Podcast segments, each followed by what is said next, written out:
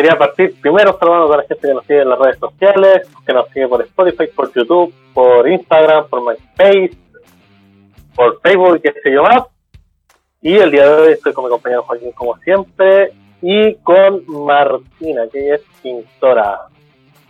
No sé si está bien dicho, ignorancia más fuerte. No, sí, está bien. La, la sintaxis. ¿Cómo estás, Martina? Bien, bien, muy bien, gracias. ¿Y ¿Cómo va la tal? Bastante bien, al principio difícil, pero ahora bien. Sí, ya Claro. vamos, vamos bajando ya todo el nivel. Sí. Oye, eh, Martina, quería al tiro comenzar con la pregunta obvia, el por qué elegiste tú la pintura y si es que cuando la elegiste habían otras opciones rondando tu cabeza. Cuéntanos un poco de eso. Em, sí, la verdad de chica me gustó el arte, la pintura sobre todo. eh, y yo no sé si hay una razón realmente, como que me apasionó de chica, creo. Y tuve como una especie de certeza de que me quería dedicar a, la pintura. Entonces no. Pero eh, estudié además otra cosa que se llama biodanza. Entonces igual cuando tenía 16 años conocí en paralelo trabajo. La chica siempre supe que como que me quería dedicar y eso. Buenísimo. Oye. Siempre ligada al arte. siguiendo con mi tema de la.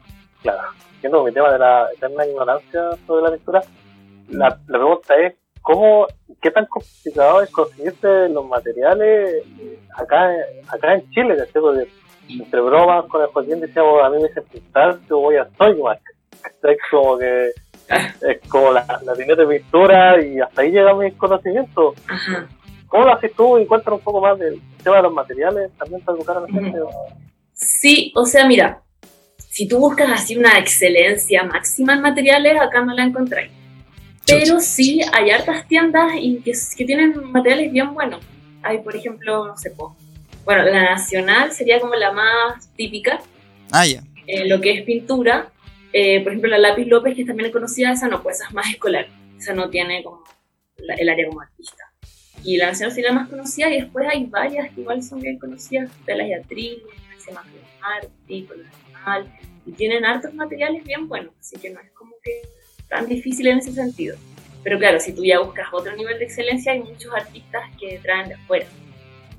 Pero la verdad es que con lo que hay se... Se defiende. Sí, sí. ¿Es, muy caro o no? ¿Es muy caro los implementos de...? Sí, Sí, chucha. sí, sí, es caro. Es caro, sí. O sea, si queréis un material bueno, sí. Porque, claro, hay productos que son más principiantes, por ejemplo, que sí tienen un valor más asequible, pero, pero no, porque algo un poquito más profesional, sí, pues más caro. Eso es, lo, eso es lo malo, yo creo que tiene la pintura en general. El óleo. que. Claro. Bueno, va- vamos a disculpar a mi compañero que sí, ha tenido problemas de internet todo el día, así que... Sí. Pero vamos a seguir nosotros.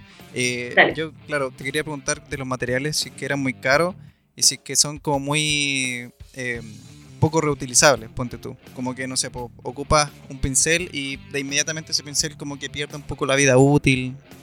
Ajá. ¿Es así? Am, ¿Sabéis que no, no tanto? O sea, los pinceles, dependiendo de la calidad, te pueden durar más o menos, pero si los cuidáis bien, sí, pueden durar bastante. Yo creo que es eso, eso- sobre todo con los pinceles, por ejemplo, es como que hay que saber lavarlos bien, lavarlos a tiempo, como que no se te resequen. Igual ¿Agüita nomás? ¿Cómo? ¿Agua, ¿Solo agua para lavarlos? ¿O hay No, por otro ejemplo, producto? el óleo, el óleo es a base de aceite. Entonces, para el óleo tú no podés limpiar con agua, tienes que limpiar con algún jabón o incluso Pix. Como algo que, que en el fondo saque el aceite, como la grasa, por así. Eh, y eso, pues lavarlos a tiempo. Yo pintura, o sea, imagínate yo, ya saco pintura del tubo, la pongo en mi paleta. Y si no la ocupé toda, yo igual la guardo, porque uso estas paletas como que tienen, son de papel. Entonces yo como que la, tipo si lo- le quitáis como el oxígeno, el óleo te dura mucho tiempo. Entonces Mm, hay maneras de... ahí- Oh. ah, tiene su técnica. Materiales, sí.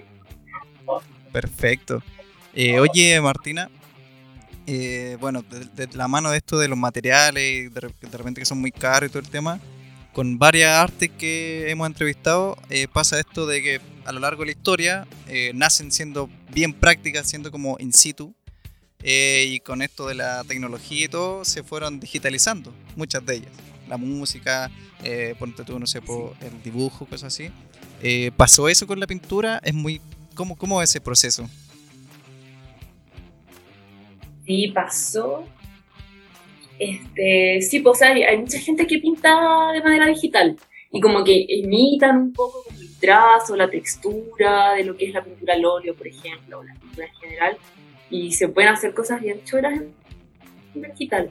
Eh, pero en sí la pintura yo siento que más que evolucionar, o sea, como que como la pintura tradicional al final fue evolucionando sea, eh, otras maneras de pintar o variando los soportes, por ejemplo, como que ya no es tan típico el, el óleo sobre tela. Claro, eso, eso... Se, pues, se buscan otro tipo de soportes, otro tipo de materiales. Por ahí también fue digital, pero también obviamente está, está ahí. Claro. Oye, en cuanto a, como el tradicional y el digital para exponer acá en Chile, ¿cuál crees tú que son como las trabas? ¿Cuál eh, o sea, cuál formato te da más ventajas? ¿Cuál es más fácil acá en Chile? Si es que hay algunos fáciles en Chile. eh, no, mira, no creo que sea uno más fácil que el otro necesariamente para exponer. O sea, yo he visto harto arte digital, tipo, no sé, con fotografía que se da harto, fotografía intervenida, eh, y las imprimen y de lo más bien, en verdad. Este, de repente la dificultad que puedes tener con lo que es este, con un bastidor es, eso es complejo. Si pintáis en grande, que moverlo, qué sé yo, instalarlo, no sé. Pero no sé si hay tanta diferencia como a nivel de exposición como el arte digital o porque no, aparte ahora hay tantas maneras de imprimir, por ejemplo, el arte digital. O incluso hay gente que proyecta visuales, más eso, pero eh, hay como hartas opciones, ¿no? Y, no está, yo siento que también hay, hay, se hace mucho como el arte contemporáneo, como que muy diverso, entonces eh, no es raro en verdad, ¿cachai? Como que, que alguien llegue con algo digital, como bastante complejo. Perfecto.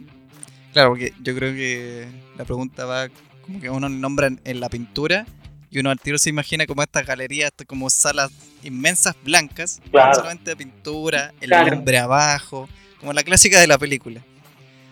Entonces, por eso tal vez, como ahora ya está todo digital también, internet vuela, pues ya no, no existe esa sala en internet, parece. Eh, en ese caso, claro, lo que hay que hacer es como es imprimir imprimir en el fondo lo que, lo que presentarlo con pantallas también. Eso, claro, son más complejos. Gente claro. ve alguna tele o algo así. Oye, y en ese sentido, ahora que nombré la sala, eh, me acordé. Eh, ¿Tienes tú algún referente o alguna referente de la pintura, ya sea nacional o de afuera? Pero ojalá, ojalá nacional, chileno, criollo. Ajá. Este, sí, hay varios pintores que me gustan chilenos. Em, hay una chica que se llama Natalia Babarovic, que no sé si es muy, conocida. Mucho como pinta. Eh, este Ignacio Gumucio también. Ya, él, me suena. Eh, sí. Este, yo creo que ellos dos son los milos que más me. Bueno, es que hay, hay hartos igual de repente en Instagram sigo gente que después no me acuerdo del nombre. pero. Está con el nick por eso. Claro, pero, pero ellos dos, por ejemplo, son artistas chilenos que me, sí, o sea, están vivos y todo, que me gustan, que me gustan harto. No necesariamente pinto como ellos ni nada, ni me inspiran en ese sentido, pero, pero me gusta mucho como su arte. Y por ejemplo, de afuera hay una mujer que me gusta mucho, se llama Alea Chapi, que ahí se podía acercar un poquito más a lo que yo pinto, que es un trabajo más con el cuerpo, qué sé yo. Mm. Sí, pues imagino que hay hartas técnicas y distintos estilos. Sí, sí. Sí, pero en pintura yo creo que ellos dos son los que más me han gustado. Hay otros que son bien famosillos, por ejemplo, que pero de repente no, es tanto mi, gusto. Entonces, podría nombrarlos, pero no, son, no son tus, tus referentes. Claro, Claro, mis favoritos. Yo me imagino que tu camino, tu carrera dentro de este mundillo del arte, hay un hito que te marcó. Yo creo que, que hay algo que, te, que fue un antes y un después que o te pudo haber tocado cosas, una que te afianzó tus creencias, tus ganas, tu vocación, u otras que las puso en duda. Me gustaría saber cuáles fueron estos hitos que te afirmaron o que te hicieron vacilar. Mm, interesante. Eh, a ver. Yo, mira, te sé dos cosas cuando, cuando escuché tu pregunta. Lo primero, por ejemplo, de, claro, yo creo que cuando fui adolescente, como que eh, hubo quizás un momento en que pasó, pasé solamente de que me gustaba como un hobby, y yo cacho que ahí pasó algo en que, no sé, pues como que, tipo, no sé, pues no me sentía tan bien y la pintura era como mi refugio. Yo creo que a eso fue importante para yo sentir como, esto es lo mío, o sea, como que aquí para siempre. Y después, sí, porque yo no quería entrar a la universidad, como que quería hacer como un camino independiente y como, pero, me igual, como que no me gustaba el formato universidad, no, no ni ahí. Y, y sí, tomé clases en un taller eh, que se llamaba Taller Bellavista en ese momento, que estuve un año, así como un intensivo. Y ahí fue como un clic igual que dije, ya, si me quiero dedicar a esto realmente, eso fue después del colegio. Eh, necesito como más herramientas. Y ahí entré a la universidad. Pues. Fue como un pequeño giro dentro de... Y después la U que fue como un ir y venir, que, es muy, compleja, pero pero y ahora que ya después como que salí de la U, sí creo que es un proyecto importante y poder eh, hacer lo que quiero realmente. Muy Claro, importante para como con, con el respaldo igual. Claro. Sí, sí. Perfecto. Sí, porque tú estuviste en la, en la Cato, po, ¿no? Ujú. ¿Y ahí, ¿cómo, cómo se llama la carrera en sí textualmente? Licenciatura en Artes Visuales. Ah, ya. Algo Esa que es.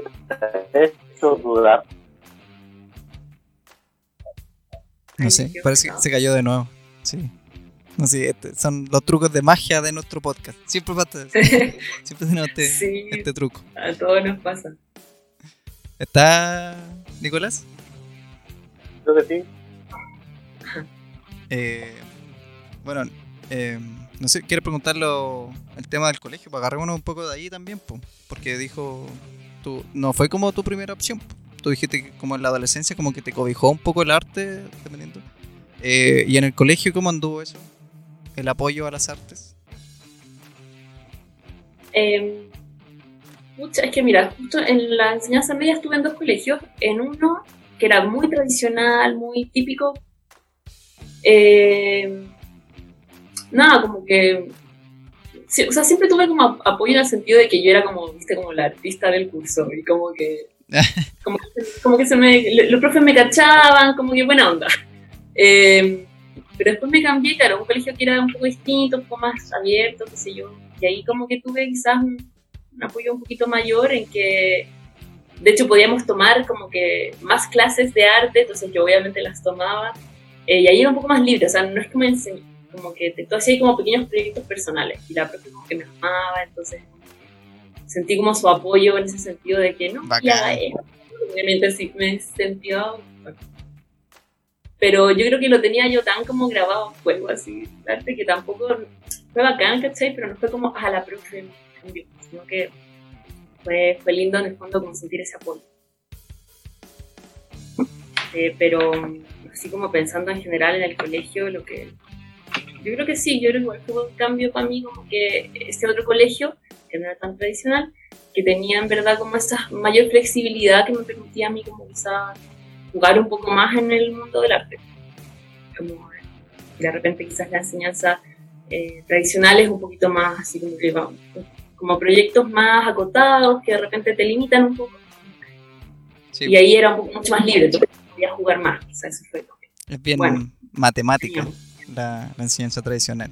Como bien cuadradita, así. Raíz cuadrada de esta weá. Sí. Sí. Eh, una consulta ya que estamos hablando de, de la educación en los colegios.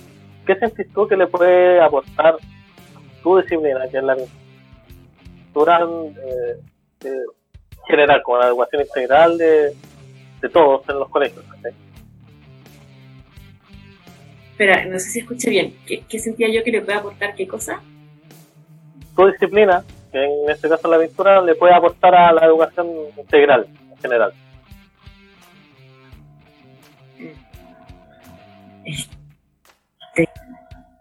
Interesante.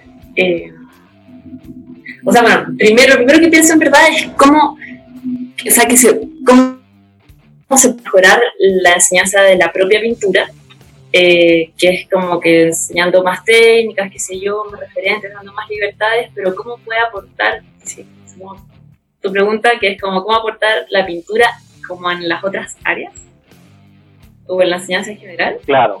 Ajá. Claro. Eso.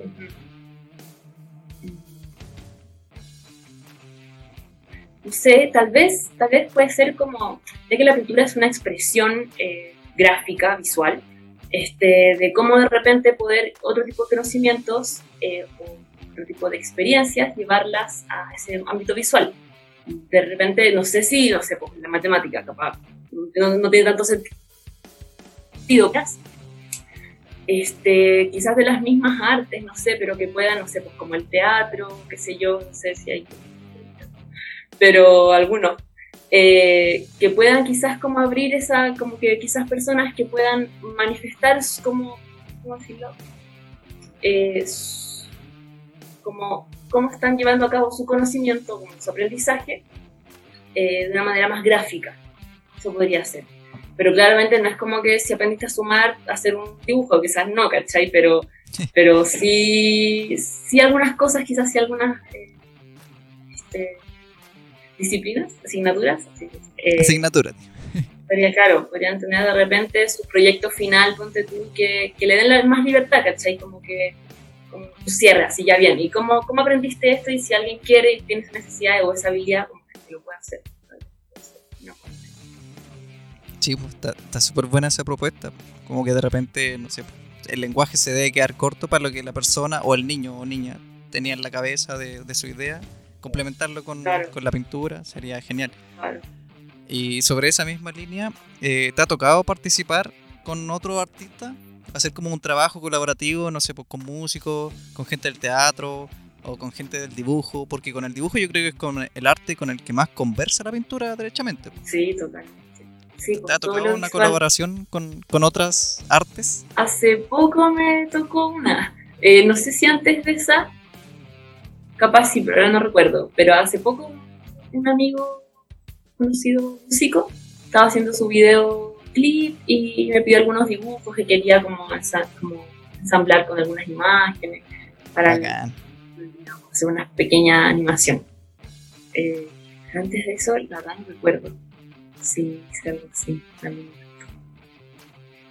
Pero sí, ¿no? Es bacán, es muy bonito en verdad poder como ahí dialogar entre los artistas, como apoyarse. Claro, como que uno siempre igual se apoya con los que van a la par de uno. Pues. No trata como que, ay, con el músico más bacán, sino que con un músico que vaya como en la claro. nivel que va a claro. claro. sí. Para que no se vayan colleras a veces. Claro. Eh, eso, pues no sé qué, qué más. Estaba súper interesante la educación. Yo creo que la última sería la vieja confiable, que es eh, qué consejo le daréis a alguien que quiere iniciarse en este en este oficio, arte, profesión. Ajá. Esto como en específico y en general, eh, ¿qué consejo le daría a alguien que no sabe muy bien a qué dedicarse en la vida? Y que quiere contemplar carreras menos convencionales. Ajá. Ya. Para alguien que quiere dedicarse al arte o a la pintura, lo primero sería como perseverancia creo que es la clave. Eh, aprender a proyectarse o, aprender como a, soñar a largo plazo, porque de repente, viste, tenemos metas cortas y no resultan y viene frustración y como que ya queríamos mm. y no, o sea, tenés que saber perseverar, así, de verdad pensar a largo plazo, o sea, sobre todo si queréis, por ejemplo, si tu idea es como, quiero desarrollar mi propio estilo, tener mi voz en esto, eso es, toma tiempo, o sea, hay un proceso de maduración que, que hay que, hay que respetar eh, eso principalmente, y también como la perseverancia para, para, para insistir, en verdad. Creo que esto es mucho de insistir eh, y probar y probar y, darle, eh, no desfallecer. eso, y para alguien que quizás está buscando como qué, qué quiere hacer o qué se quiere dedicar. Yo siempre pienso que en verdad tenéis que ir siempre a donde el lugar que te hace feliz. Eh, y, qué es lo que te gusta hacer. Como, creo que eso es muy importante. De repente hay gente como que, viste, quizás se va por, eh, por algo más conocido, o que, o sea, igual toda opción es súper válida, pero si de verdad como que está en esa búsqueda, eh, algo en lo que de verdad cuando, en tu trabajo te entretengas. Porque más allá de si estudiarlo te hace ah. fácil o el, conocimiento es interesante, que cuando estés ejerciendo sea algo que de verdad disfrutes. Por ejemplo, a mí me pasa que mi trabajo es entretenido siempre, o sea, como que me gusta mucho todo el rato, entonces en verdad eso me hace muy feliz, como que es bacán eso. Entonces yo recomiendo eso, que, que vayan, que, que, apuesten a la pasión. Porque si no sabís, busca, prueba, juega, como que no, no te rindáis. En algún momento claro. vaya a encontrar algo que vaya a decir como, oye, esto me hace, eso es oro. Hoy en día sobre todo. Totalmente Sí, y de repente no como pegarse tanto en el tema de la edad. Como que te dicen, no, que a esta edad ya tenéis que saber qué voy a hacer y tal. No, a veces uno, hay gente que se demora más, otra gente que se demora menos. Sí, totalmente. Pero como tú dices, hay que buscar. Sí, eso, bueno, eso también es, eso es importante. Por eso que sí pensé también, por ejemplo, que mm, esto que es muy cliché, pero yo creo que es tan, es tan bueno, tan positivo de que como que no te comparís con otros, como que tu camino de verdad es único. O sea, compárate con tú, el que fuiste ayer, como que, que sí, ese sería como Sí, porque quizás qué oportunidades o qué otra circunstancia tuvo la otra persona con la que te estés comparando y tú no tenías esa, no vas a tener exactamente las mismas. Entonces, mejor vela por las tuyas, ¿no? Sí. Sí. Y bueno, y lo último, en, relación al, al arte o a la pintura, que hay que aprender a gestionar. Eso es muy importante. Si quieres dedicarte al arte, tienes que aprender a gestionarte porque, o que alguien lo haga por ti. Pero eso es plata. Entonces, si no tienes la plata, tienes que aprender y aprender a, ser visible, a llegar a más gente. Ah, ya, tú dices como planificar cosas de como de alcance, ponte tú como demostrar tu arte y que eh, logre harta gente verla, ponte tú en internet, como ese tipo de, de gestión. Claro, y si queréis pintar, tenéis que, claro, claro, tenéis que saber, tenéis que aprender a moverte, como que ya sea en música, en pintura, en foto, que saber mostrar tu trabajo, porque si queréis vivir de eso en algún momento, tenéis que saber llegar a más gente, y eso es pura gestión, pues, gestión cultural, por así decirlo. Mm. Sí, pues gestión como de persona, de ser busquilla, que es como la palabra que me gusta a mí buscar la, oportunidad, un contacto, hablarle a gente sin miedo de repente. De que lo peor que te van a decir eh, no o no sé, pues no me interesa. Y listo, chao, buscáis otra persona, otro contacto. Y era. Sí, pues como que la pega del artista no es solo hacer su arte, sino que moverse, o a no ser si tienes las lucas, bueno, pagarle a alguien para que lo haga por ti. Sí, pues también. Pero si no, aprender a hacerlo. Pero eso, eso es lo menos caso. claro. más raro. Sí. Bueno, eh, estamos llegando a la hora, así que vamos, todo muy, muy, muy buena la entrevista, a pesar de todos nuestros problemas de siempre, nuestros truquitos de magia. Eh, muy interesante, de verdad. Y fue un, honor, un placer tenerte aquí en Sobrantemente. Eh, espero que puedas escuchar el podcast, escuchar los demás capítulos, porque hay harta gente interesante. Y eso, aprovecho de despedirme en nombre sobrantemente mi compañero que estamos ahí con la conexión. Y mío, eh, Joaquín, eh, mandarte un saludo, harta fuerza para la pandemia y nada, pues, nos estamos viendo. Súper, muchas gracias a ustedes también. Dale, te cuidas, chao, chao.